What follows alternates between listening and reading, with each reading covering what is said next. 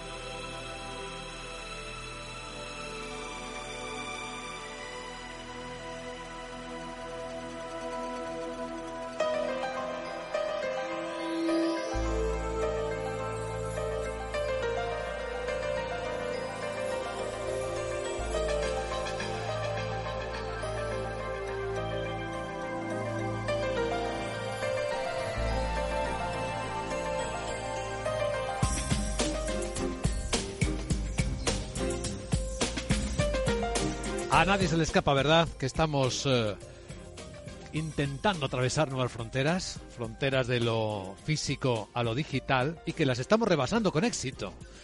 Y hoy en Capital Radio estamos dedicando a conocer a los protagonistas de este cambio, a los transformadores de nuestra realidad. Y en los próximos minutos seguro que si a ustedes les interesa esto van a disfrutar un montón con nosotros.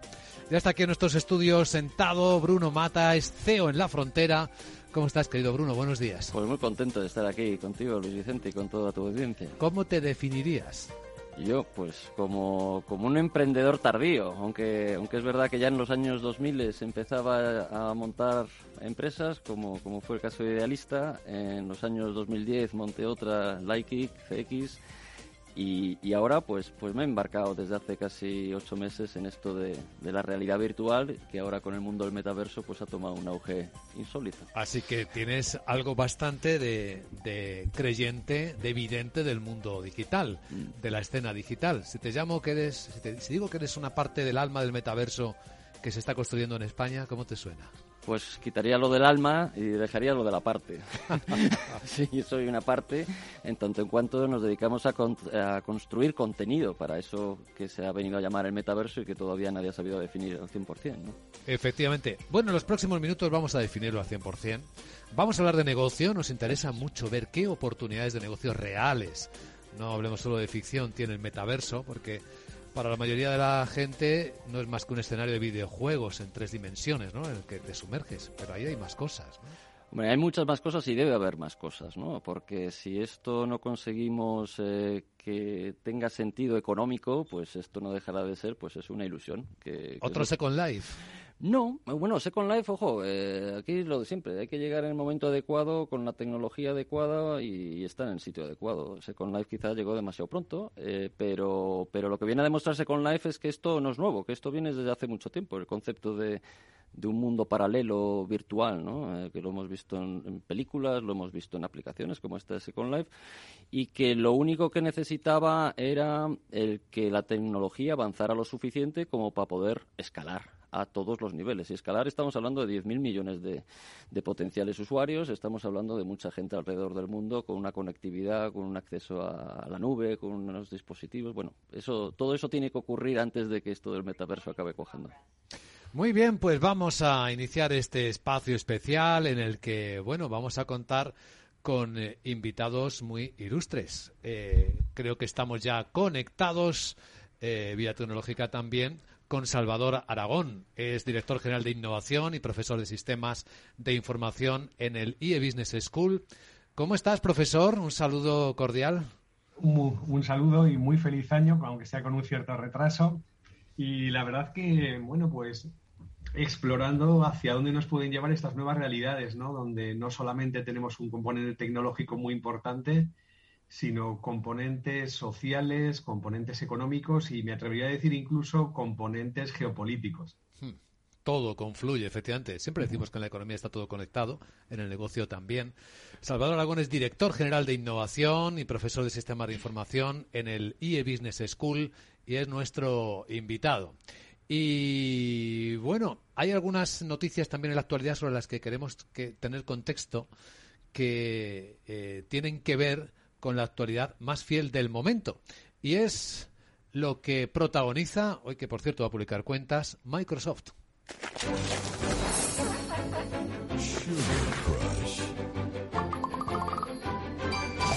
Oye, qué bien suena esto. Laura Eras, muy buenos días. Muy buenos días, Luis Vicente. Bueno, el Netflix de los videojuegos es en lo que quiere convertirse Microsoft con la compra de Activision Blizzard.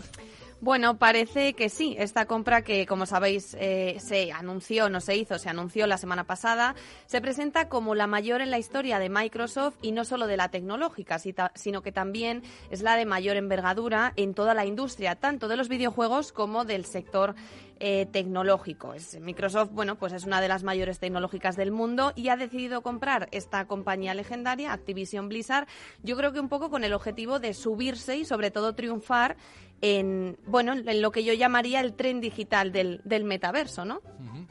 70.000 millones de dólares es la operación que protagoniza Microsoft. Todo el mundo preguntándose qué quiere hacer Microsoft con todo esto, con esta compañía que tiene franquicias bien conocidas en el mundo de los videojuegos, como Call of Duty, como Candy Crush. ¿Me dejas que le pregunte a Bruno Mata qué haría con eh, Activision Blizzard si fuera Microsoft? Bueno, eh, es una pregunta demasiado elevada. Yo te, te, diría lo que yo pienso que ha sido el motivo que ha llevado a Microsoft a gastarse 70.000 de sus 130.000 millones que tenía en caja. O sea, que eso también es un... O sea, eh, eh, como todo, todo está interconectado, como bien dice siempre, 130.000 millones de caja en un entorno inflacionista donde los tipos de interés reales pues están yéndose por encima, donde el bono pues van el precio de los bonos van a bajar, hay que gastarse el dinero. Tener el dinero en la caja es muy mal negocio. Eh, eso como primera idea. Como segunda idea es, es una es una empresa que a, que a Microsoft le da le da catálogo, le da catálogo de videojuegos clarísimamente. El mundo del videojuego eh, es un mundo que dentro de la industria del entretenimiento es el que más rápido está creciendo y que además tiene una particularidad con respecto a otros subsectores de esta industria es que los usuarios de videojuegos están muy dispuestos a pagar por el contenido. En otros mundos, pues, pues en otros, eh, pues en el de media, en el de, bueno, pues no, no, no, no tienes usuarios que estén tan dispuestos o bien a pagar por el videojuego o bien a pagar por algo dentro del videojuego, ¿no? Entonces, uno, le da catálogo. Dos, le posiciona muy bien. Ojo, tiene 400 millones de usuarios activos al mes. 400 millones de usuarios activos son muchos usuarios en este mundo de las comunidades, pues, pues les está dando un potencial de llegar a muchísima gente. Dos, le está dando a un concepto nuevo que ha sacado Microsoft, bueno, nuevo, que tiene dentro de su división de entretenimiento y de juegos, que es el, Microsoft eh, Pass, eh, el Game Pass, que básicamente es, pues, eh, igual que en los hoteles tienes el, todo lo que puedas comer por un precio determinado, aquí es todo lo que puedas jugar por un precio determinado al mes. Claro, 400 millones de usuarios pues puede atraer muchísimo, y este nuevo catálogo puede atraer muchísima gente a ese concepto que quiere poner o popularizar. Y por último diría que, y quizá aquí sí que pega un poco con el tema del metaverso o de lo que será el día de mañana el metaverso, está comprando, está comprando cerebros, está comprando materia gris, está comprando gente que sabe hacer contenido, está contando personas que el día de mañana pueden ser claves en el desarrollo de todo lo que es la tecnología que envuelve ese concepto que es el metaverso.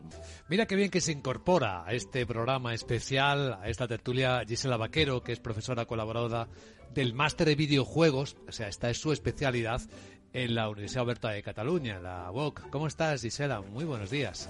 Muy buenos días. Bueno, también soy CEO de la compañía de videojuegos de Jelly Wall y de la organización de Women in Games España, una organización que ayuda y promueve a las mujeres desarrolladoras y jugadoras de videojuegos. Entonces, no es mi especialidad, también estoy en el máster, desde luego, pero soy más empresaria que nada más. Genial para responder a la misma pregunta que le he trasladado a Bruno. ¿Qué harías si tú fueses Microsoft comprando eh, Activision Blizzard? Dísela. Pues yo habría, pues, pues ah, empezaría pues todo un sistema de, estrategias. De hecho, creo que ha sido una, una estrategia ah, buena, buena, muy buena. Creo que han aprovechado un momento de, de baja debilidad y que, y que de otro modo les habría sido mucho más difícil, ¿no? Y que, y que creo que puede llevar para ellos, ¿no? Unas buenas consecuencias llevándose pues a todas estas IPs y toda esta cantidad de, gamers que están interesados ahí. Entonces yo lo que haría pues es exactamente esto, establecer todas unas estrategias y ver, ver cuáles serían los caminos que, que favorecerían más para, para, para, para, que, para que esta compra, esta brutal compra y tan, tan agresiva, pues, uh, pues uh, funciona, ¿no? Y tuviera pues el máximo resultado. Pues como nos gustan mucho los datos a los periodistas, claro, enseguida, Laura, hemos hecho la posición de Microsoft. Se convierte en la tercera del mundo. Sus competidores, ¿has visto cómo han caído en bolsa, eh? por cierto? Efectivamente, sí, sí. Desde que salió la, bueno, lo que decíamos, el anuncio de de la compra, eh, sus mayores competidores, que son eh, Tencent y Sony, eh, bueno, pues cayeron. Sobre todo la última Sony cayó ese día un 13%. desde entonces se ha recuperado mínimamente, pero las correcciones dejan al título en negativo y de hecho cae un 3%. Entonces, bueno, hay mucha revolución en el sector, por lo que veremos con el tiempo un poco entre las tres cómo hacen, mm, cómo logran hacerse un poco con el mercado sin comerse unas a otras. Sí que hay ciertas dudas sobre cómo se van a organizar, porque los juegos que ahora tiene Activision Blizzard son multiplataforma. Esto que quiere decir que si Microsoft no respeta esos acuerdos que hay entre, entre Activision Blizzard y Sony en este caso, pues podría perder millones, millones eh, de euros. ¿Por qué? De dólares, perdón. ¿Por qué? Porque en el caso, por ejemplo, de Call of Duty, eh, que es, un título, es un título clave para, para PlayStation, entonces, bueno, pues claramente podría ser fatal para ellos. Efectivamente. Y, eso que eh, también es muy curioso, porque el momento en el que se produce la compra, bueno, no es curioso, es casi obvio en el mundo de los negocios. Activision no estaba bien, venía cayendo, venía perdiendo valor en bolsa cerca de un 30%, ¿no? Desde el verano, o sea que estaba baratita. Sí, las acciones de Activision Blizzard pues caían porque tuvieron había diferentes eh, problemas en la empresa, pues demandas eh, por acoso sexual y diferencias eh, de salario según el género, pero yo creo que es verdad que es más sencillo empezar a mitad de camino que comenzar de cero, ¿no? Y es que la, desarrolla, la desarrolladora de videojuegos que ha comprado Microsoft ya tiene una parte del negocio del metaverso puesto en marcha, lo que quiere decir que resulta, yo creo, más atractivo y sencillo para Microsoft empezar desde ahí que empezar de cero, ¿no? Entonces, bueno, y quiero destacar que les tiene que interesar mucho porque eh, pagaron un 50% más del valor que actualmente eh, tenía eh, Activision Blizzard. 95 dólares por acción, lo que supone una prima del 46% por cada acción. ¿Esto qué quiere decir? Bueno, pues que Microsoft ha pagado mucho más del precio que tienen los títulos actuales de Activision Blizzard. Lo valdrá para él. Cuando paga esa prima, debe valer más incluso. Estratégicamente, profesor Aragón, Salvador Aragón, este movimiento, ¿cómo lo lees? Yo lo leo en, una doble hay, hay, dos perspectivas complementarias. ¿no? Uno, cuando uno ve el histórico de, de adquisiciones de Microsoft, pues uno se da cuenta de que su foco tradicional de adquisiciones ha sido el mundo profesional. De hecho, hasta este momento la mayor adquisición que había realizado Microsoft fue LinkedIn, esa red social profesional que todos conocemos. Entonces, tenían muy claro que, esa, forma de capturar nuestra identidad profesional, bueno, pues estaban ahí bien posicionados. Además, tenían un modelo que, que evoluciona de una forma muy favorable.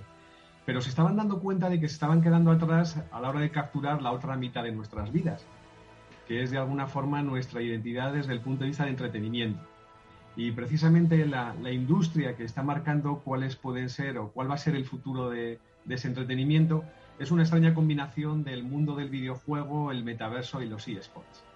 Entonces, a la hora de capturar esa otra mitad del mercado, aunque en términos de cifras no sea exactamente una mitad, ¿no? Era, era un movimiento obligado. Y además se estaban dando cuenta de que su posicionamiento tradicional, basado en, en un hardware muy concreto, etcétera, tenía, estaba dando problemas, le daba unas limitaciones muy interesantes a la hora de capturar al final el tiempo, el tiempo y, la cartera del usuario Queremos imaginar hacia dónde va esto, ¿no? Si lo que estamos presenciando ya es un movimiento de principio de confluencia de tecnologías en las que se van a fusionar los videojuegos, los eSports, la formación, de la que vosotros formáis parte, el negocio, la venta de servicios y productos, algunos netamente digitales, como los NFTs, que empiezan a ya a causar furor entre los coleccionistas frikis, ¿no? si me permitís utilizar esa, esa reflexión. Pero parece que todo va confluyendo. No sé si, si en términos de negocio, Bruno, esto te lo traslado a ti, claro, que, que tienes precisamente una empresa dedicada a esto. En términos de negocio, al final va a haber que jugar con la confluencia. O, o, va a admitir distintos jugadores en un metaverso en el que todos podemos aportarnos valor? Bueno, eh, para intentar construir la respuesta eh, desde, desde arriba, la realidad es que no sabemos lo que es el metaverso. O sea, no creo que haya nadie que sepa definir a, a 100% lo que es un metaverso. Todos tenemos el concepto de metaverso, pues en eso que es un mundo virtual paralelo en el que pueden ocurrir eh, relaciones sociales, en el que puede haber eh, situaciones laborales, eh, de deporte, de bueno, de todo lo que hacemos en el día a día, lo podemos estar realizando a través de un avatar en unos mundos virtuales, mundos que, que, que tienen como ventaja la, la, el no estar sometidos a las leyes ni de la física ni del tiempo. ¿no? Entonces, bueno, tienen ciertas ventajas que nos hacen pues tener ciertos superpoderes. ¿no? Hombre, es otra dimensión, sí, ya suena muy atractivo. Sí, sin, lo, sin lugar a duda. Lo que pasa es que también puede estar falseando lo que es una realidad física, ¿vale? Pero bueno, eso es harina de otro costal. Esto no va a contestar a tu pregunta. Lo que sí te diría es que lo que ha ocurrido para que ahora todos estemos hablando del metaverso, más allá del anuncio del 28 de octubre de Zuckerberg sobre que va a migrar toda su plataforma de redes sociales, eh, sus distintas plataformas, a, a estos mundos virtuales y que va a invertir decenas de miles de millones, que nos está ayudando un montón a desarrollar esa tecnología es que ha habido una serie de avances tecnológicos que han facilitado que lo que antes eran unos conceptos o lo que era una ilusión o lo que eran pruebas de concepto, pues ahora pues pueden escalar. ¿Y, ¿Y, a qué me estoy refiriendo en concreto? Pues me estoy refiriendo a todo el concepto de miniaturización de dispositivos, pues ahora las gafas que podemos utilizar ahora de realidad virtual, incluso los prototipos que ya existen de, de realidad aumentada, pues, pues bueno, pues, pues han bajado bastante de precio y ya son más usables, siendo todavía bastante toscas, pero ya son más usables. Eh, para ponerte un ejemplo, unas gafas RIV de, de hace tres años costaban 3.500 euros, ahora unas Oculus 2 las encuentras en MediaMar por 350, con lo sí. cual también el componente de coste pues, pues ya ha, ha bajado muchísimo. Segundo tema, existe eh, la conectividad, una conectividad que con el 5G hemos conseguido que la latencia sea muy baja y por tanto el, el, tiempo real exista en estos mundos en los cuales están varios jugadores, esto sí que tiene mucho que ver con el concepto de videojuego, el concepto multijugador, muchas personas, esto que estamos haciendo aquí ahora en la radio con, con Salvador y Gisela eh, en sus respectivos lugares, pues lo podríamos estar haciendo en ese en esa en una, un lugar, una reunión virtual, pero claro, tendríamos que tener tiempo real, porque si yo me muevo y hasta dentro de dos segundos, pues Gisela no ve que yo me he movido, pues o recibe mi sonido, lo que llamáis, no, no sé si el retardo, igual, sí. pues, pues, pues, pues esto no funcionaría, sería un caos, un caos, ¿no? Entonces, esto ha mejorado, es verdad que el 5G no está desplegado en todas las ciudades y en todos los pueblos del mundo mundial, está donde está. Pero vamos, ocurrirá. Pero ya hay determinados entornos donde puede ocurrir. Otra de las grandes uh, avances tecnológicos que ha habido y que ha desencadenado que esto pueda ser ya una realidad en determinados entornos es toda parte de la nube, el edge computing, la capacidad de poder renderizar y poder unirle capa de servicios de inteligencia artificial y demás a, a, en la nube, sin necesidad de hacer ese procesamiento a nivel local, en lo que podría ser el propio dispositivo visual en la gafa o en un ordenador conectado a la gafa.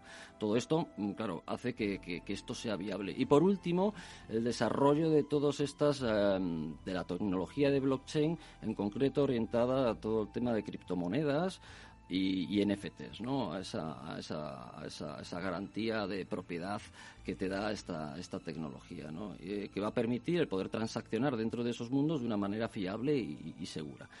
Estos cuatro factores han hecho que de repente sea posible el empezar a hacer casos de uso que generen rentabilidad. Y, y, y, en concreto, ¿qué cosas nosotros, en el caso de la frontera, que hacemos tres casos de uso? Eso, es caso práctico, reales. Caso práctico, pues, pues eh, lo que es formación, o sea, los procesos de formación, eh, oye, pues hasta ahora, pues, pues hay que desplazar a las personas a una única ubicación para, para enseñarles cómo desmontar el, monto, el motor de un avión, ¿vale? Imaginemos ese caso, desmontar el motor de un avión, o cómo uh, formar a las personas en una cadena de montaje de un vehículo. Bueno, esto ahora lo puedes replicar en un mundo virtual, hacer lo que viene siendo bien un gemelo digital de esa fábrica, o bien hacer un entorno de formación, una, habitación donde está el avión en el centro, donde entran los distintos eh, eh, alumnos y hay un formador, todos en el mismo escenario, exactamente igual de un videojuego. Empiezo a despiezar el avión, empiezo a, a despiezar las distintas partes y les pido a los alumnos que las vuelvan a montar pues siguiendo el conocimiento que han adquirido previamente. Bueno, puedo medir, puedo ver si se equivocan o no se equivocan, en tiempo real les puedo comentar yo como formador qué es lo que pueden hacer o dejar de hacer. ¿Qué me ha ahorrado? Me ha ahorrado el desplazar a la gente a una sala, me ha ahorrado el tener un motor disponible para despiezarlo, me ha ahorrado la sala y encima he conseguido tener la posibilidad de poder repetir esta escena tantas veces como quiera en el futuro con otros alumnos. Bueno, resulta que con una única aplicación de realidad virtual o realidad aumentada, dependiendo de qué es lo que queramos hacer, podemos estar consiguiendo el reducir costes de manera significativa si lo puedes comparar. Otro ejemplo sería esto es formación, ¿vale? Otro, formación de una cosa muy concreta. Otro ejemplo sería lo que podría ser la muestra de producto. Nosotros tenemos clientes desde los que venden Em, eh, productos de mucho dinero a los que venden productos de poco dinero. Desde los que venden ropa, digamos, hasta los que venden aviones de jets privados. Bueno, en el caso de los jets privados, esto les vale para cualificar clientes. ¿Eso qué significa? Oye, yo tengo 10 llamadas de 10 personas que quieren comprar un avión. Bueno, pues yo a esas 10 personas, como sé que solo me va a comprar un 0,5% de todos los que me llaman, en vez de tener que posar un avión, traerme al cliente, enseñarle el avión, eso tiene un coste de en torno a los 200.000 euros, pues yo lo que hago es mandar unas gafas de realidad virtual al cliente, entro con el cliente dentro del avión, enseño con una realidad, o sea, con una calidad que es hiperrealista, cómo funciona el avión, puedo interaccionar con el avión, puedo abrir las puertas del avión, puedo abrir casi tocar las texturas con ápticos, puedo tocar las texturas de los asientos y de alguna manera en esa interacción que tiene el comercial con eh, el potencial cliente puedo llegar a la conclusión de si me vale la pena o no bajar el avión a cometer el gasto de los 200.000 o los 100.000 euros, lo que pueda costar finalmente bajar ese avión a tierra y darle entrada. ¿no? Con lo cual estoy utilizando una tecnología que es realidad virtual, unos entornos, que en este caso es un hangar, es un avión, es, eh, bueno, pues es ese proceso de entrar pues puedo utilizarlo para reducir, para reducir, para reducir costes. ¿no? Y la huella de carbono, que no lo has dicho, pero en estos tiempos, vaya si es, si es apreciable. Así, nos gusta aterrizar las mm. cosas en el triple sentido de la palabra en este caso. Seguimos en un instante.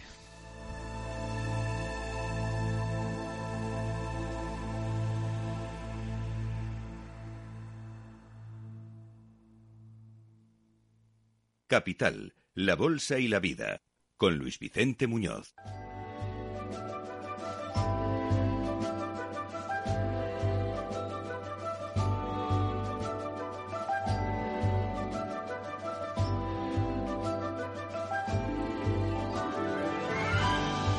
¿Cómo estamos aprendiendo, disfrutando de la realidad en clave de negocio del metaverso? Desde luego que Bruno Mata nos ha ayudado a poner los pies en tierra y nos ha descubierto claramente, y Gisela seguro que estaba escuchándolo con mucha atención, Gisela Vaquero, profesora eh, colaboradora del máster de videojuegos de Aerobook, y nos contaba que claro, ella está en el mundo real también de como CEO de, de, una empresa de videojuegos, como el videojuego es el alma de todo esto que está pasando. ¿Tú cómo lo ves, Gisela? ¿Crees eh, que esto va a acabar integrando todo, el videojuego, la formación, la compra en un mismo sitio? ¿Cómo, cómo va a funcionar esto? ¿Cómo te lo imaginas? Yo creo que es un proceso evolutivo que sí, ah, que sí se irá integrando.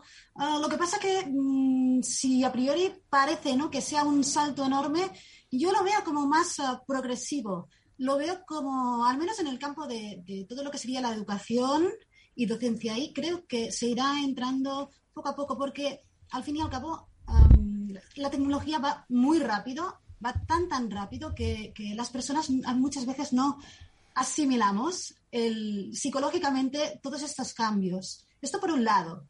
Y luego, ah, el otro lado es que, habrá, pues, tú piensa que entraremos en un mundo que, será otro mundo dentro de, este mundo y que habrá unas leyes, ¿no? Y todas estas leyes, pues también ah, no, formarán, no formarán parte de, este mundo, ¿no? Tú puedes salir a dar una vuelta aquí y hay lugares públicos ¿no? Pero, pero cuando tú estés en, el metaverso, no será público, será pues ah, de otra persona, de una compañía o de alguien, ¿no? Entonces, creo que esto será más un proceso lento, lento para, para adaptación a, todos los eh, ciudadanos y ciudadanas y, que, y que sí será, sí será, se irá entrando, pero, pero a, su, a su tiempo. ¿no? Hay no todo el mundo está a favor de este metaverso. Hay gente pues, que obviamente no, no, le gusta la tecnología, hay gente que no está ah, bueno, que simplemente pues, pues que no le atrae, ¿no? Los luditas de nuestro tiempo, sí. Exacto. Entonces, ah, bueno, poco a poco, pero al final sí terminaremos en eso. Sí, esto parece inexorable y más si es un juego que eh, despierta al niño que todos llevamos dentro, si eso lo podemos trasladar a cualquiera de nuestras actividades, ya sea de ocio, ya sea de aprendizaje, ya sea de negocio o de actividad profesional, pues cómo resistirte a esa tentación. Uno de los genios que trabaja con con Bruno, que se llama Roberto Geek, define, yo creo que muy bien el metaverso. Eh, Bruno no ha querido definirlo, prefiere todavía verlo en abstracto, pero Roberto yo le he escuchado definirlo de una forma que es muy gráfica. Eh, el metaverso es el Internet 3.0. Hasta ahora Internet estaba detrás de una pantalla, estaba en nuestros móviles, pero él lo ve como el Internet en el que nos vamos a sumergir por primera vez. ¿Vamos a estar dentro? Bueno, realmente lo ¿En 3D? En 3D, exactamente. Dice, ese es el Internet en 3D, ¿no? Bueno, pues sí, o sea, realmente eso es lo que, lo que todos, es que lo hemos visto en las películas. yo creo que tenemos la grandísima suerte, igual que vimos a Julio Verne viajar eh, al espacio, viajar por el fondo de los mares y después la tecnología llegó a eso que él ya veía por ahí, pues ahora eh, tenemos la tecnología para poder hacer mundos en 3D y podernos trasladar ahí. Lo que pasa que, como bien decía Gisela, al final, pues hombre, esto, esto no va a ser un salto de hoy para mañana, o sea, esto va a ser un salto súper progresivo. De hecho, todos los que estamos en la industria hablamos de la travesía en el desierto, y la travesía en el desierto es precisamente esos años en los que nos tenemos que buscar los euros para llegar hasta allí, hasta ese momento en el que la adopción de la gente en términos de dispositivos y en términos de quererme trasladar a realizar mi vida, tanto sea cotidiana como sea laboral, en esos mundos, pues, pues ocurra, ¿no?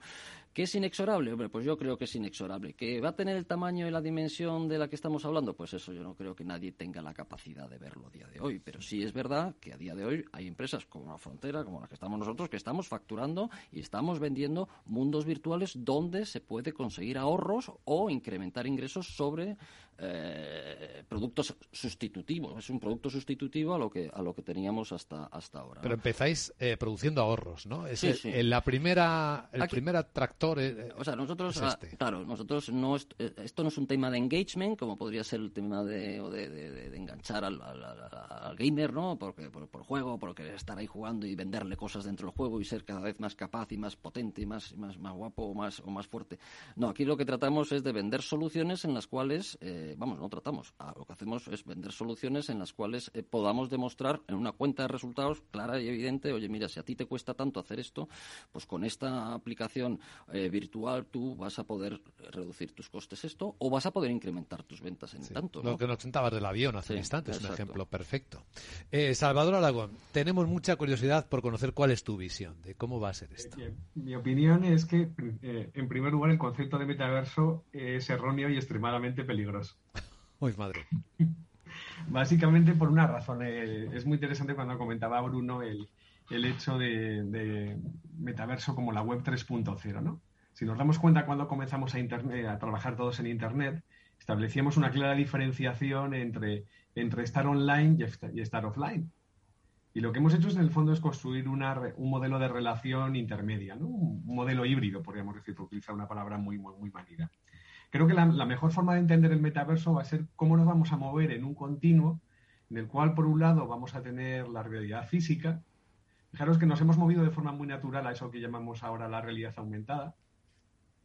Pero van a aparecer cosas nuevas. Va a aparecer, por ejemplo, o está apareciendo, o estamos usando, y parte de lo que comentaba Bruno, es un caso muy bonito, que es la virtualidad aumentada. Y finalmente vamos a tener los entornos puramente virtuales. Entonces, el metaverso en el fondo va a ser cómo nos vamos a mover, pero tan parte de ese metaverso va a ser nuestra propia realidad física como la recreación 3D que hagamos de un contexto completamente virtual. Y de una forma muy fluida nos vamos a mover entre unos y otros. Lo que tenemos pendiente es, crear de alguna forma el lenguaje y la narrativa y los posibilitadores tecnológicos, por supuesto, para poder hacer eso. va a ser una diferenciación que va a ser un tanto falsa. Y luego hay otro elemento que, tanto Gisela como, Bruno han resaltado, ¿no? y es que a veces no nos damos cuenta. y es que la tecnología nos está permitiendo generar eh, modelos digitales de una nueva sensorización. Comentaba Bruno el elemento háptico, el elemento táctil. Eso nos va a transformar completamente. Eh, o, por ejemplo, la, experiencia que estamos viviendo de cómo construimos eh, relaciones con nuestras interfaces conversacionales. Solo hay que ver cómo un niño se relaciona con, con una Alexa, ¿no? Es totalmente distinto y para él en realidad es algo real que está ahí con lo cual se interactúa. Entonces vamos a un mundo mucho, mucho más divertido, pero que probablemente el concepto metaverso no sea el adecuado para capturarlo. Y con algunos riesgos. Yo, recuerdo mi último viaje a Shanghai, donde tuve la oportunidad de probar, la traducción del inglés suena fatal, pero, pero la más adecuada sería un capullo digital. Donde, donde había gente que se metía en una especie, a mí me recordaba francamente un ataúd con una experiencia inmersiva, tanto desde el punto de vista táctil como cinemático, eh, sonoro y hasta cierto punto háptico. Y había gente ya que estaba viviendo ahí una realidad paralela. Gente que en su vida pues tenía una realidad que no era demasiado agradable y que de repente pues me contaban que en ese caso la experiencia la experiencia digamos virtual más demandada era poder vivir la vida de un billonario ruso. por lo de los glifos de oro y las bañeras de oro y esas cosas que les gustan. Es decir, si tú tienes, si estás en Shanghai viviendo una vida extremadamente frustrante, pues el, recrear la vida y hasta cierto punto vivir la vida de un billonario ruso, pues era un elemento complementario muy interesante. La pregunta es, ¿eso es cine? ¿Eso es un videojuego? ¿Eso es metaverso? Pues no, es una nueva realidad que está emergiendo donde, donde además le vamos a ir dotando de nuevas cosas. Una parte, una parte divertida de esa experiencia de de vivir la vida de un billonario ruso en un capullo digital es que en ese caso te, se te servían comida, digamos, de alto nivel.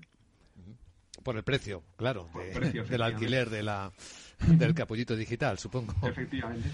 Bueno, todo esto es eh, muy interesante. Yo creo que todos eh, vemos que como seres humanos nos gusta escapar de las cosas.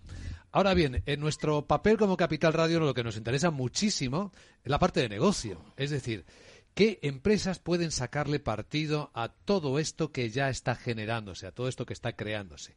Y a mí sí que me gustaría profundizar un poco más, Bruno, en la medida en la que puedas, porque aquí estamos hablando de negocios puro, ver exactamente quién puede ya eh, sacarle ahorros de costes importantes a la realidad virtual, a la realidad aumentada. Esto está accesible para todo tipo de empresas, pensando en que quizás el gran salto adelante es que se democratice ese valor generado por el mundo digital. Exacto. O sea, em, decía antes que había habido unos elementos, unos drivers que habían provocado el que la escalabilidad de traducir eh, mundos físicos en mundos virtuales pues pudiera ser factible.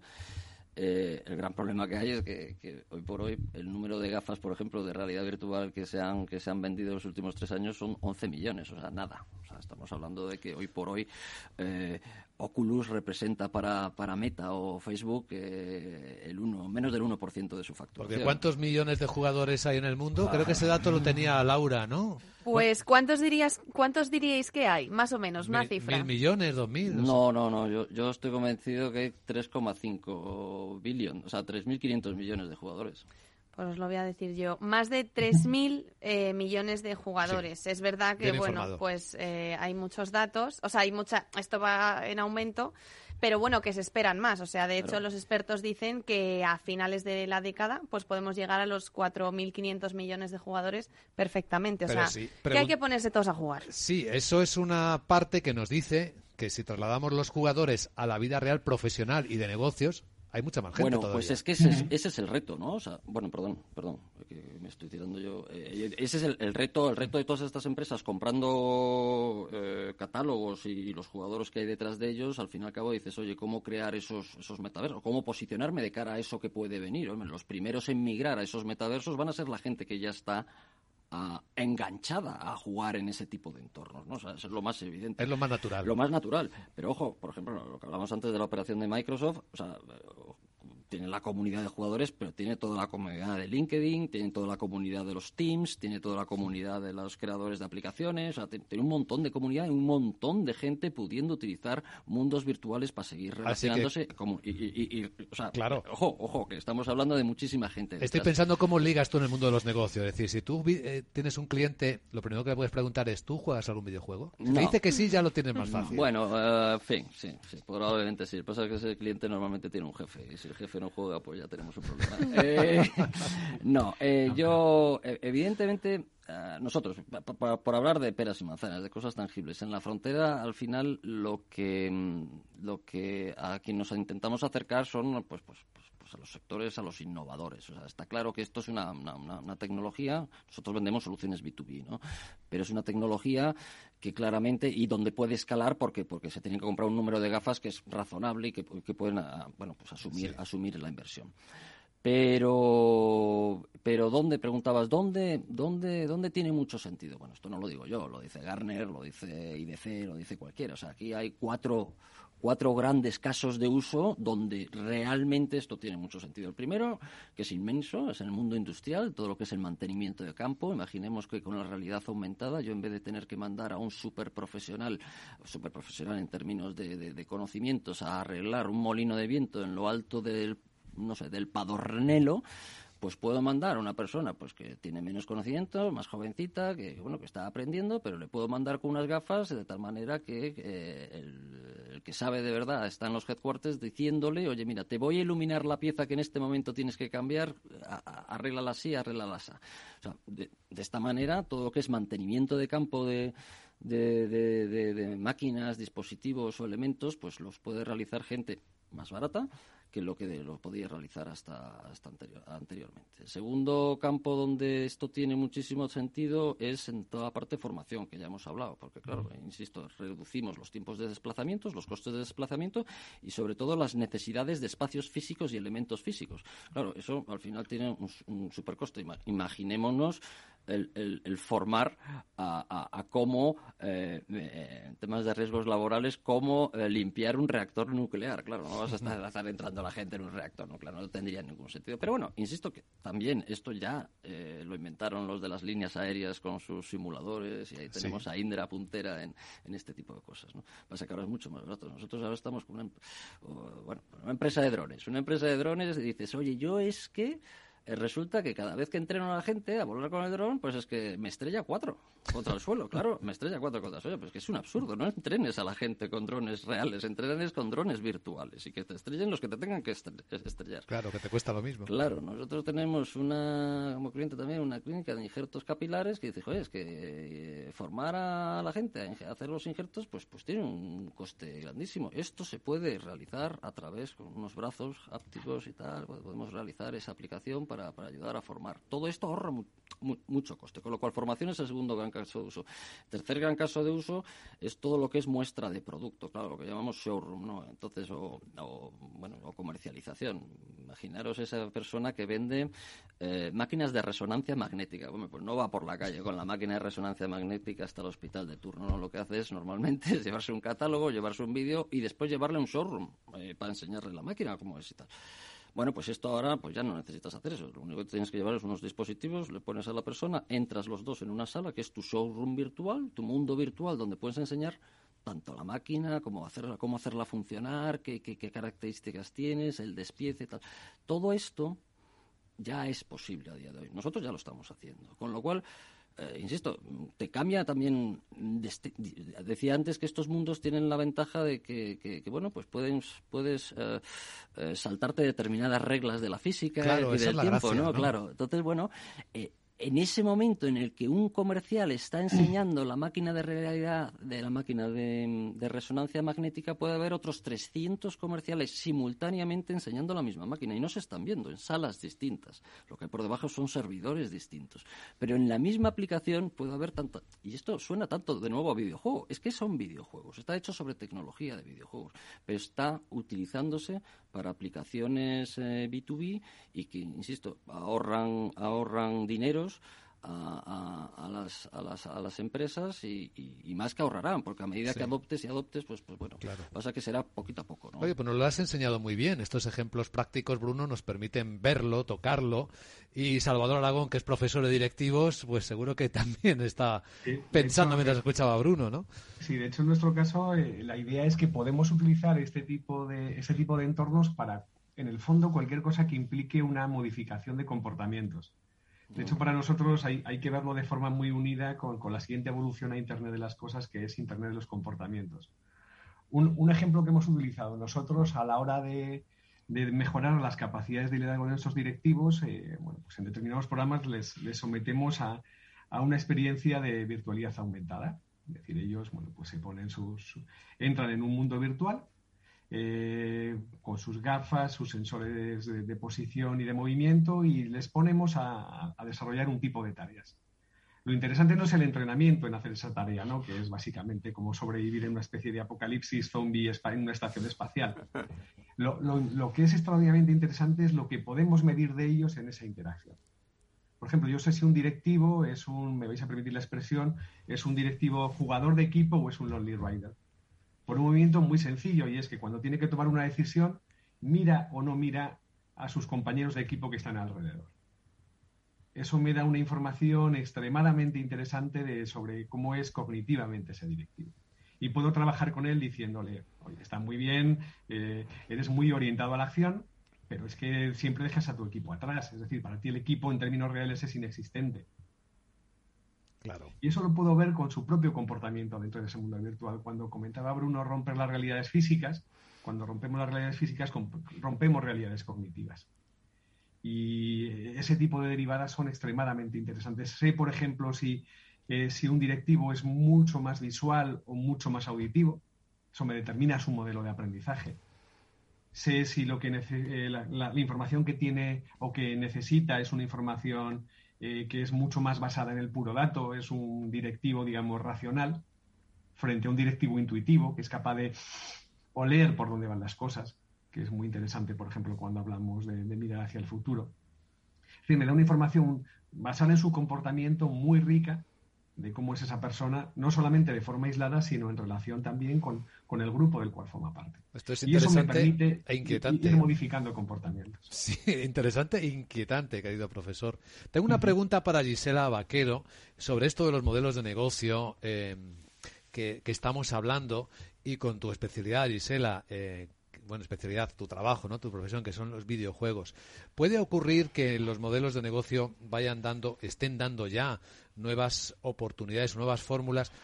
Te pongo un ejemplo. Lo mismo que ocurrió con los cines clásicos, que conseguían mejores ingresos vendiendo palomitas que con el ingreso de las entradas. Con los videojuegos puede ocurrir que consigan mejores ingresos vendiendo NFTs, por ejemplo, la espada que tienes tú solo para derrotar al monstruo, que con el propio videojuego. Sí, desde luego, desde luego. Ah, de hecho, es, lo que ocurrirá a, largo plazo, ¿no? Que se tendrá más beneficios con estos pequeños objetos que se comprarán en grandes cantidades que no, que no con el mismo precio de venta del videojuego. Entonces, ya, de hecho, ya hemos estado yendo en, en este camino, ¿no? Y, sí, creo, creo que sí, que realmente pues, ah, es, una de, las evoluciones que ya vamos, ah, que ya vamos ah, avanzando hasta ahí. ¿Y lo desarrollará el propio desarrollador del videojuego o será una colaboración externa? Eso dependerá de la empresa, me imagino, ¿no? Pero en principio, claro, por supuesto, o sea, en principio, pues yo creo que, que normalmente se hace desde el mismo desde el mismo desarrollador o desarrolladora, pero también depende pues, del tipo de empresa. Si es una empresa más pequeñita, si es una multinacional, dependería pues, de, muchos factores sobre si quién lo hace ¿no? o si se establecen pues, uh, nuevas especialidades ¿no? de, gente que se encargaría de, de, crear estos uh, sistemas de monetización. Sí, lo digo porque tiene mucha conexión con lo que venimos hablando, si este nuevo universo de negocios que se va generando, hasta qué punto va a ser colaborativo competitivo, ¿no? O competitivo, ¿no? Como también se utilizaba ese término, ¿no? Si pueden convivir todos los actores, incluso siendo competidores con los mismos productos y servicios en ese mismo ecosistema que imagino que para ser fuerte y para aportar valor, pues tiene que estar realmente interconectado, de alguna u otra manera, Bruno, ¿no?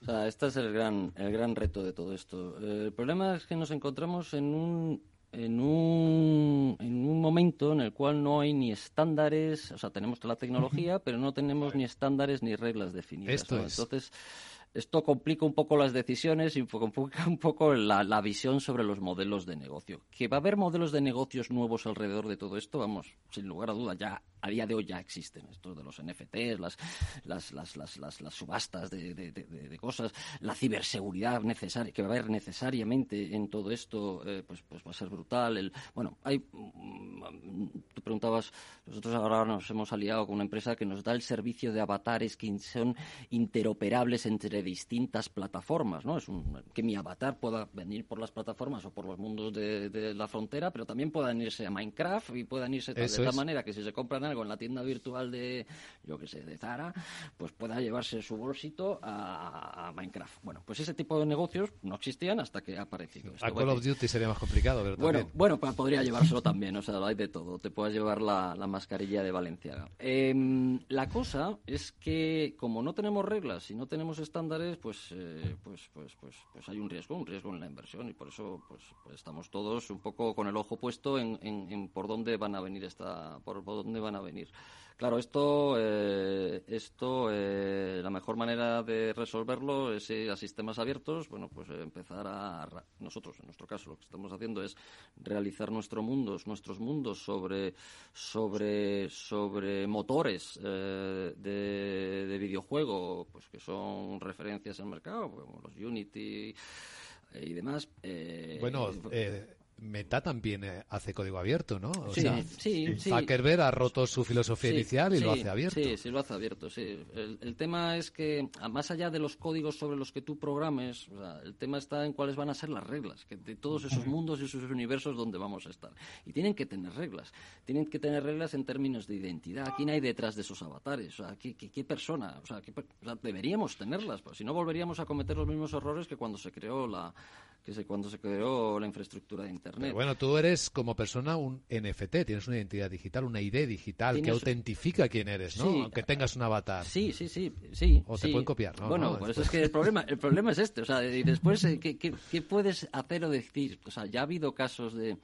El otro día salió una noticia que en, en, la, en, la, en, la, plataforma de Horizon, que es la de, de, de, de bueno, la, las primeras cosas que está haciendo Meta, pues, pues hubo un tema de acoso, ¿no? Eh, bueno, pues esto ocurre ya, está ocurriendo ya en un momento muy incipiente de, de, de, de, estos mundos. ¿no? Entonces, bueno, insisto, necesitamos tener reglas que hoy por hoy no están establecidas. Tenemos la suerte de que hay tecnología que, como, como tú bien dices, eh, todo el tema de blockchain nos facilita el tener identificado, tener saber quién ha sido, quién ha dejado de ser, pero echa la regla, echa la trampa. Otra, o sea, eh, bueno, no está, no está nada definido, con lo cual Uh, tendremos que echar a andar sin eso eh, y, y, eso supone que, que, bueno, pues las decisiones de inversión, yo voy a invertir miles de millones en hacer algo, en un, algo en, en un, un, entorno que no está regulado, pues, pues cuesta, ¿no? Cuesta. Pero, pero se están haciendo. Se están haciendo, se están intentando poner de acuerdo. Aquí lo, la buena, las buenas noticias son uh -huh. es que tenemos grandísimos actores que están metiendo muchísimo dinero, y prueba de ello es la, la operación de Microsoft, que yo no creo que el driver sea el metaverso. El metaverso, bueno, lo tienen que decir. Yo el otro día leía que habían mencionado la palabra metaverso diez veces en la conferencia de prensa que dieron después del anuncio de la adquisición. Pero bueno, porque lo tienen que decir porque es el hype del momento. Pero está claro que están comprando eh, potencia de fuego, ¿no? Para, para poder desarrollarlo. Y segundo, eh, eh, tenemos que, bueno, pues que, que, estos grandes jugadores están invirtiendo muchísimo dinero para que esto funcione. No lo están haciendo para que no funcione. Qué gran conversación, cuánto hemos aprendido, qué buena reflexión la compartida en este tiempo en Capital Radio por Gisela Vaquero. Muchísimas gracias Gisela por acompañarnos, un saludo cordial. Muchísimas gracias. Por Salvador Alagón, siempre es un lujo escucharte, profesor. Gracias por la inspiración. Muchas gracias, un placer. Y con eh, aquí en nuestros estudios con Bruno Mata, CEO de la Frontera que nos ha puesto muy bien los pies en la tierra. Muchas gracias, Bruno. Muchas gracias a vosotros. Repetiremos conversación. Cuando quieras. Un abrazo. Hasta ahora, chao.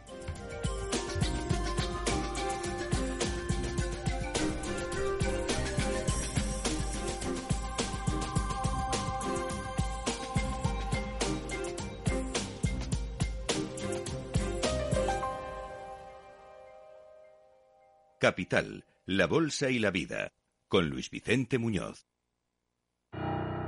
Imagina dos personas iguales. La misma casa, la misma vida. Pero una disfruta las pequeñas alegrías cada día. La otra espera la gran alegría, la ideal, la perfecta. ¿Sabes qué decimos en Andalucía? Que las pequeñas alegrías no son pequeñas, son la alegría. Y también te lo digo yo, Antonio Banderas. Date una alegría. Ven Andalucía. Consejería de Turismo. Junta de Andalucía.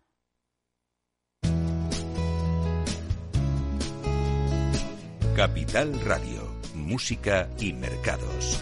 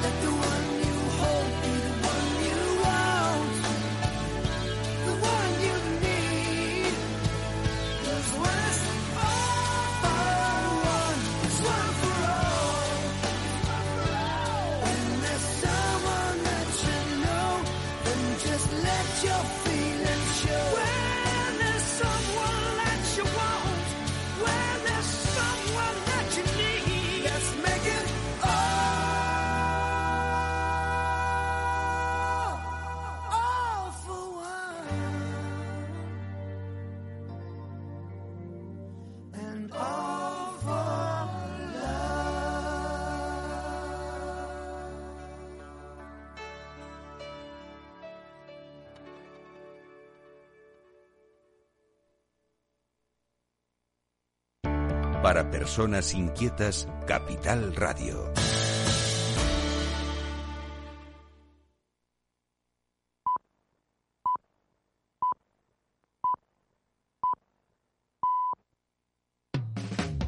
Capital, la Bolsa y la Vida.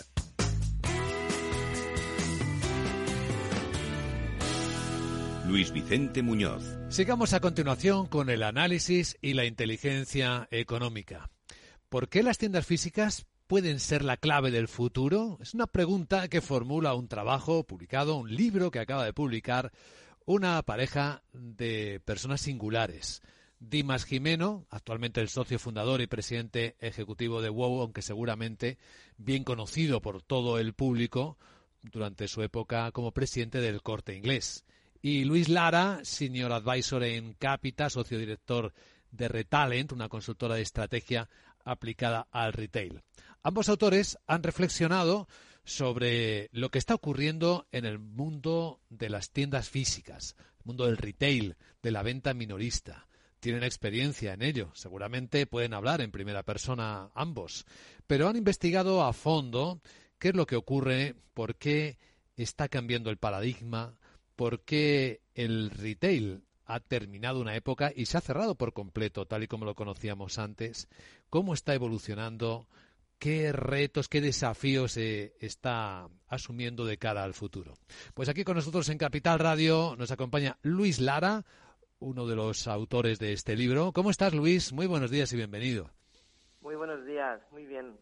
Eh, a vuestra disposición para hablar del retail. Habláis del retail reset, o sea, del resetear el retail. Es el título que le habéis puesto al libro, porque se trata de esto, ¿no? De volverlo a hacer empezar.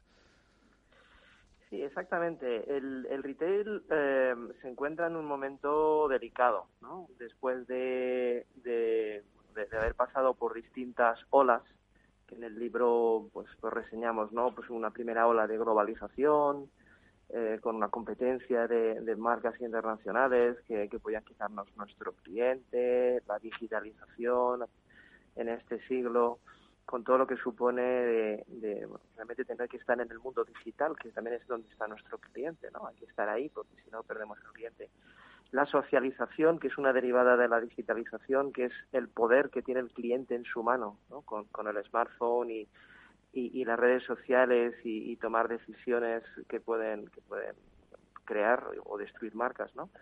Y luego la ola de la sostenibilidad de los valores, que es la que empezábamos en 2020, la que hemos empezado, ¿no? Es, eh, realmente los valores y, y, la sostenibilidad va a ser un tema fundamental y central en, en el desarrollo de las empresas pero luego vino la pandemia, ¿no? La pandemia nos pilló a todos, eh, bueno, pues desprevenidos.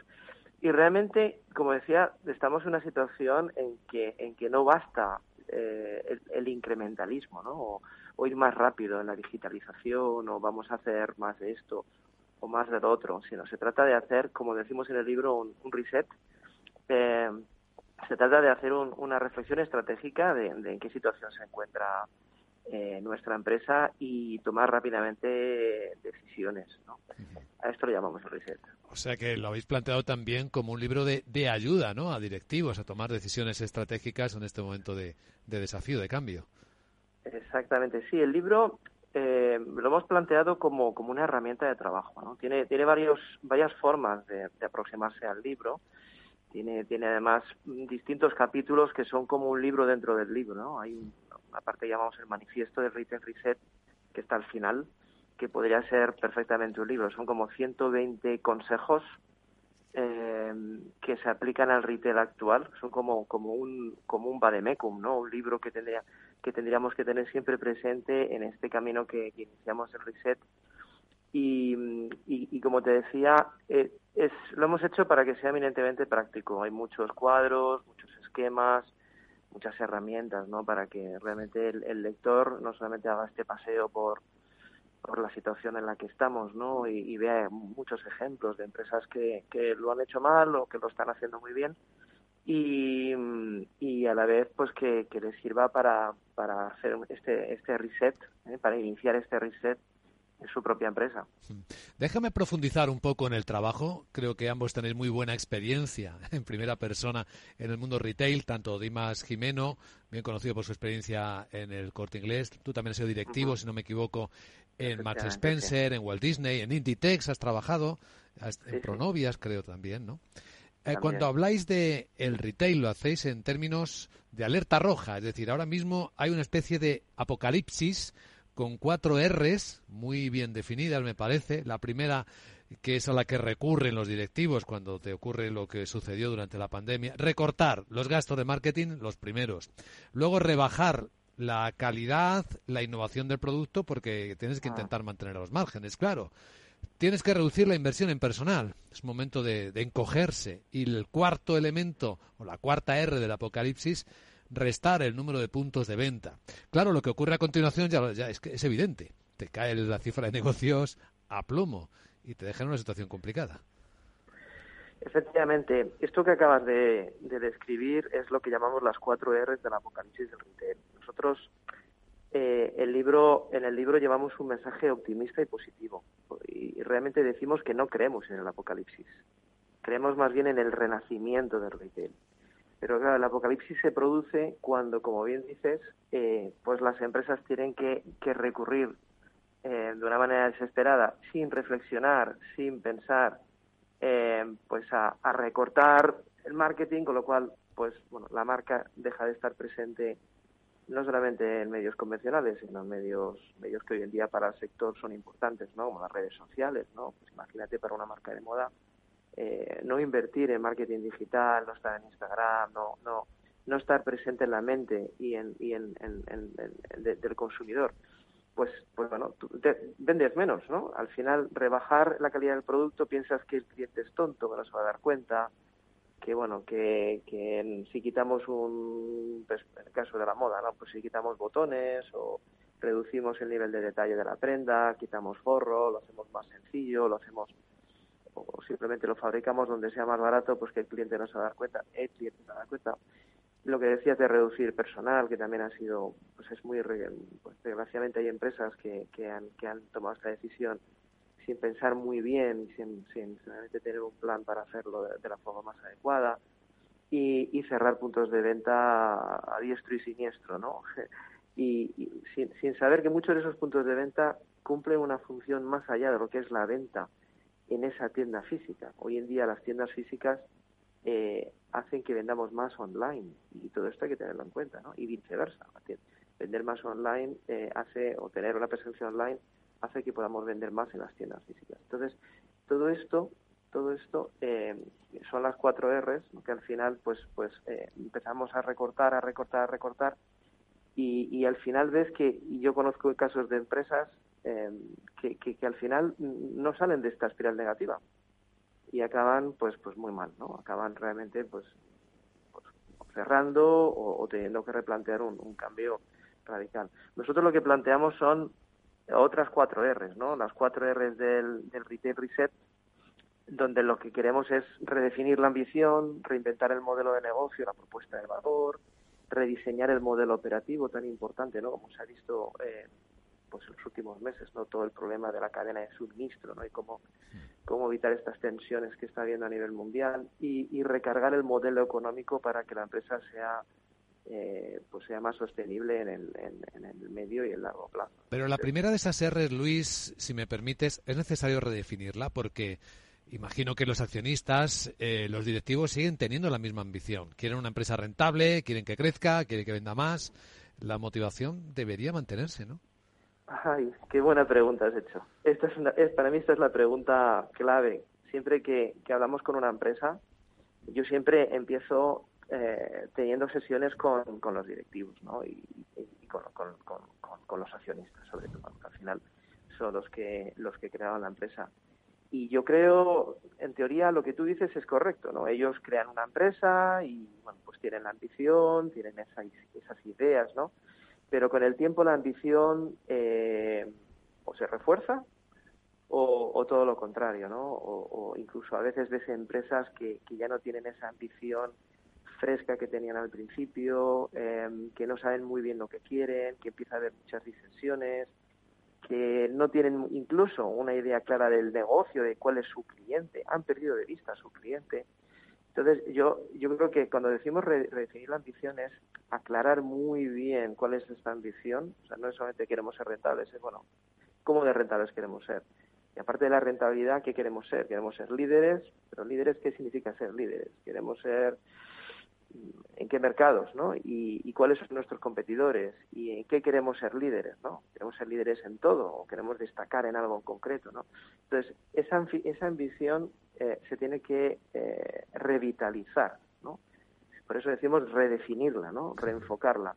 Porque la ambición es lo que alimenta todo lo demás. O sea, tú puedes decir, oye, pero esta empresa tiene una propuesta de valor muy buena si tú ves que del lado de los accionistas, del lado de, la de, bueno, de, los que dirigen la compañía, ¿no? Y los que, los que eh, el, cuerpo directivo y el cuerpo de, del consejo de administración, los accionistas, empieza a no haber, a, fallar, ¿no? La ambición y a no haber esa fuerza, esa gasolina que necesita el modelo de negocio, el modelo operativo, el modelo económico, esa empresa al final acaba perdiendo velocidad y, y parando, ¿no? Está comprobado. Es muy interesante esto. Claro, reinventar el modelo de negocio, la segunda R que, planteáis es, es muy evidente, ¿no? Es, es obligatorio, seguramente. Sin duda, sí, sí. Reinventar el modelo de negocio. Lo que, lo que hemos visto es que hay empresas que, curiosamente, hablas con ellos y, y ellos tienen pecan de autocomplacencia, ¿no? Recuerdo que decías antes que trabajé con Amancio Ortega, ¿no? En, en Inditex y Amancio Ortega solía repetir una frase que que decía lo peor es la autocomplacencia.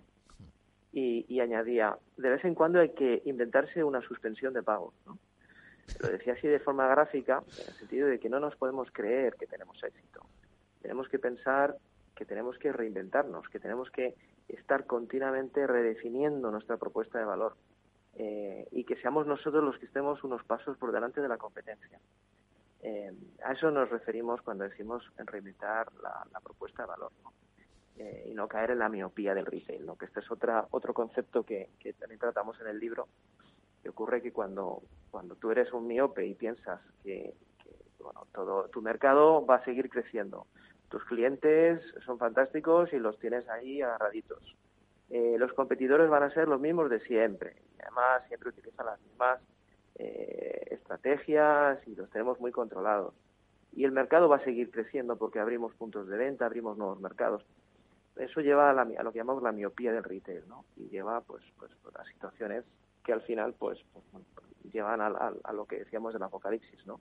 A que las empresas tengan que entrar en estos círculos viciosos. Sí, sí, está muy, muy bien explicado. Y esas anécdotas o esas frases que citas de, de Amancio Ortega son, son paradigmáticas, son muy, muy explicativas de lo que ocurre en estas circunstancias. Antes hacía referencia, claro, a lo importante que es también rediseñar el modelo operativo. Ahora con el problema de los cuellos de botella tenemos un ejemplo muy evidente de cómo eso es necesario. Pero es que además el mercado cambia eh, profundamente, ¿no? Lo que hablamos tanto de la digitalización, de la transformación digital, es que nos ha puesto patas arriba los modelos anteriores, ¿no?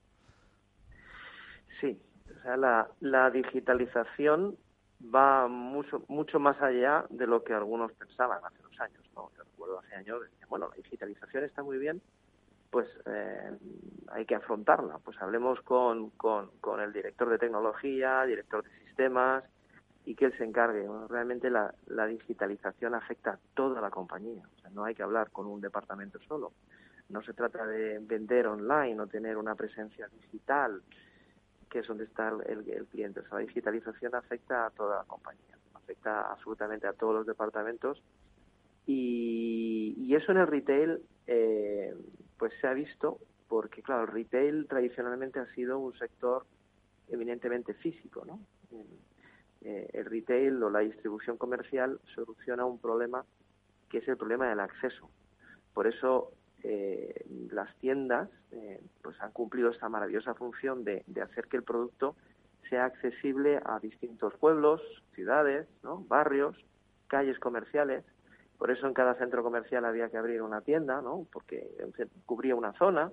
Hoy en día con el mundo digital, la presencia digital, pues realmente ya no es esencial tener una presencia digital. Entonces, lo que se han dado muchas, el problema que ha habido muchas empresas de, cuyo, cuyo origen el legado, ¿no? El, legado es más bien físico, ¿no? Porque que crecieron con abriendo tiendas es que cuando vino la digitalización no lo supieron afrontar bien, ¿no? Pensaron que la digitalización era simplemente abrir canales para nuevos clientes que no iban a ir a tiendas físicas, porque eran unos frikis o era gente más joven. No se dieron cuenta de que eh, somos todos los que estamos comprando online. No va de edades, no va de generación Z, generación Y, sino que eh, la digitalización nos afecta a todos. Precisamente la pandemia lo que ha hecho es eh, que todos hagamos una transformación digital. Gente mayor, gente que nunca había entrado a, nivel eh, para comprar en Amazon o para comprar en cualquier página web de, una marca, ha entrado rápidamente, ha comprado en el supermercado y se ha dado cuenta de que es mucho más fácil. Por lo tanto, el reto que tienen las empresas de retail ahora es mucho más grande que el que tenían hace tres o cuatro años. Ha habido un cambio de mentalidad y, por eso decimos en el libro que, tenemos que afrontar esta transformación digital, ¿no? fusionando lo digital y lo físico. Por eso decimos digital. Preferimos el concepto digital mm, mejor que el, el término omnicanal que todavía se suele utilizar bastante en el sector. Sí, sí, una fusión efectivamente de lo virtual y de lo físico. Es el escenario, yo creo que eh, es el, que viene. Vamos a hablar hoy mucho del metaverso después en Capital Radio. ¿Cómo, cómo observas en particular, Luis, y en las conversaciones que tengas con Dimas Jimeno, esa oportunidad, eh, riesgo para la tienda física? ¿Complementará esta escena que estamos comentando? ¿Cómo, cómo lo, te lo imaginas? Bueno, el metaverso está en sus está en sus balbuceos, ¿no? O sea, no sabemos muy bien cuál va a ser el desarrollo y, bueno, eh, realmente se venía hablando ya hace unos años. El año 2021 ha sido el año en que todo explotó, ¿no? Eh, realmente vamos a ver cuál es el desarrollo, ¿no? Que no sea un Second Life. Eh, bueno, la realidad, yo donde veo muchísimo desarrollo en el metaverso es, por ejemplo, en el sector de la moda, la moda deportiva en concreto, ¿no? Eh, para todo el asunto del coleccionismo, donde alguien quiere tener, ¿no? quiere tener eh, no solamente la versión física, sino la versión virtual, quiere coleccionar, eh, quiere coleccionar momentos, quiere, o sea, realmente las posibilidades del metaverso son enormes en ese sentido. Luego, a la, a la, hora de comprar, pues también, ¿no? O sea, se está, todos los experimentos que se están haciendo la hora de crear tiendas en el metaverso pues son muy interesantes, pero tenemos que ver cuál va a ser el desarrollo eh, de esto. Yo recuerdo una, una frase, eh, una frase que me gusta mucho eh, y que está en el libro. Es del fundador de Farfetch, José Neves, que él decía hace dos o tres años, y entonces parecía como una locura lo que decía. Decía, en el futuro, dentro de, dentro de poco, compraremos eh, productos, no solamente la versión física, sino la versión digital. Querremos tener de algunos productos no solamente la, el, elemento físico para vestirlo en, bueno, en la realidad, sino, sino tener la versión digital para o virtual para utilizarlo en el metaverso. Y, bueno, parecía una, un, una butat lo que dijo este hombre hace unos años y, como vemos, pues parece que, vamos a ello, ¿no? Pero, sí vamos, a, vamos a dejar un tiempo de ver cómo se desarrolla el metaverso y con qué velocidad. De hecho, Inditex, que es caso de estudio en vuestro libro y el lugar en el que tú has trabajado y citabas, eh, Luis, ya está creando, ya tiene la colección de moda para vestir en el metaverso. Es decir, es un ejemplo de retailer que ya está eh, haciendo negocios en el metaverso. Sí, sí. Es, eh, todas las empresas prácticamente de moda han entrado. Inditex, H&M, Nike, todas todas. O sea, yo creo que pocas empresas, si tú hablas con una empresa de moda, te dirá que ya están trabajando en, el metaverso. Y realmente las empresas están ahora recibiendo, ya han recibido muchas propuestas de empresas de servicios ¿no? que, les ofrecen esta posibilidad ¿no? de, llevar su, su oferta al metaverso. Muy interesante, pero vamos a ver, vamos a ver el desarrollo que, tiene. ¿no? lo, importante es que el metaverso no nos despiste de otras prioridades que, tenemos actualmente en el sector en el sector del retail que número uno es la integración digital ¿eh? realmente que haya una verdadera integración que funcione y hay otro problema también muy importante que es el, el asunto de la sostenibilidad de los valores del impacto social que durante este, esta década va a ser clave no solamente por porque lo pide el cliente, sino también por la legislación que lo va a exigir. Y hay otro tercer elemento que es el talento, ¿no? Las personas. Yo me encuentro con empresas que no, no son capaces de, llevar adelante sus proyectos porque no tienen a las personas adecuadas, ¿no? No son capaces de seleccionar, de formar, de motivar, de promocionar a esas personas adecuadas. Entonces, yo creo que estos elementos, aparte del metaverso, que está muy bien, eh, que hay que trabajar en él, eh, son, son fundamentales, son clave. Este último punto, efectivamente, es algo que, están contando uno tras otro los directivos que, pasan por esta antena, por, por Capital Radio, y eh, intentan encontrar una respuesta, pero no parece fácil. Déficit de formación inicial, eh, poco ajustado a las necesidades del mercado, de las empresas. Luego está también el problema de la formación dentro de las empresas, de personas que cuando las has formado se te pueden marchar, lo que hace que la, inversión sea fallida. Hay bastantes elementos en esto, ¿no? Sí, em, efectivamente. Yo, yo, creo que es estratégico eh, este asunto. O sea, realmente el Departamento de Recursos Humanos o de Gestión de Personas eh, va a ocupar una posición central en los próximos años. por mucha tecnología que introduzcamos en la empresa, eh, sin personas no vamos a ningún sitio. Realmente en el retail, eh, si no te gustan las personas, mm, no te puedes dedicar al retail. O sea, el tema de las personas es clave, tanto en puntos de venta como en puestos de central. Entonces, lo que decías de la formación es clave. Parece que hay como un desajuste ¿no? entre, entre lo que es el, lo que requiere el mercado y lo que y la formación que se ofrece, ¿no? Y también puede haber un desajuste entre, entre lo que piden las empresas y las expectativas de las personas, ¿no? de, de los futuros empleados. Entonces yo creo que las empresas que sepan resolver este desajuste serán las que triunfarán. Y yo siempre he pensado que una empresa de éxito tiene que ser una escuela tiene, tiene que verse como una, como una escuela de formación permanente. Como decías antes, yo trabajé en Walt Disney. Walt Disney es, es un ejemplo de empresa que, que invierte muchísimo en selección y en formación. Eh, a veces para personas muy jóvenes que entran para trabajar en una tienda o en un parque, que sabes que tienen 18 años, tienen 20 años y que no es el trabajo de su vida. Eh, se te van a ir ¿no? cuando encuentren un mejor trabajo. Pero no importa. El caso de Disney saben que el, todo lo que inviertan en formación, en, primero en selección, ¿no? De tener las personas adecuadas, ¿no? Y luego en formación va a redundar en, en, llevar adelante lo que es la filosofía de la compañía, de servicio al cliente, excelencia, etcétera, etcétera. Entonces, eh, se tiran personas, pero, pero vendrán otros buenos, ¿no? Entonces, como, como te decía, las empresas tienen que, que, que ser verdaderas fábricas de talento. Y para eso, pues pues tienen que crear estas estas escuelas que a veces lo que pueden hacer es asociarse no hay hay empresas de servicios hay, escuelas de negocios hay, bueno naturalmente eh, sabiendo muy bien a qué a qué nivel no estamos queremos montar con qué ambición queremos queremos eh, enfocar este proyecto. Pero se tienen que ver como como escuelas de talento. Toda empresa tiene que ser una escuela de talento donde realmente lo que hagamos sea mm, pues formar y promocionar, ¿no? Que realmente estemos promocionando a la gente que, que estamos formando y, que estamos eh, estamos trabajando con ellos. Es como lo veo tiene todo el sentido del mundo. Pues eh, Luis Lara, que junto con Dimas Jimeno habéis escrito este inspirador libro Retail Reset. Muchísimas gracias por esta inspiradora también conversación en Capital Radio. Gracias por el trabajo y por la reflexión, Luis. Pues muchísimas gracias a todos y un fuerte abrazo. Gracias.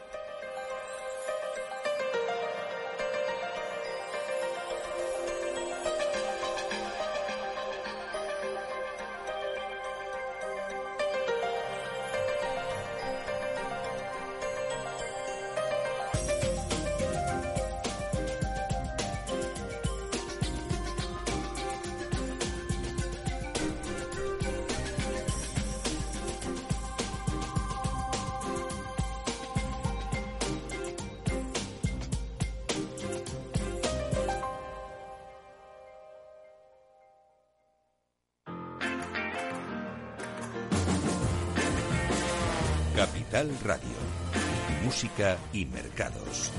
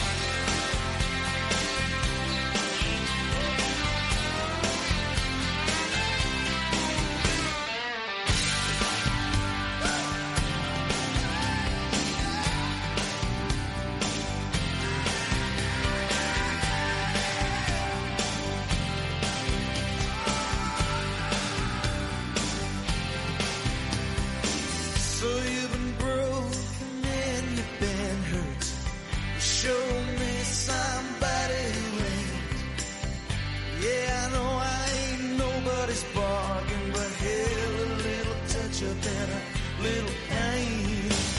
You might need something to hold on to when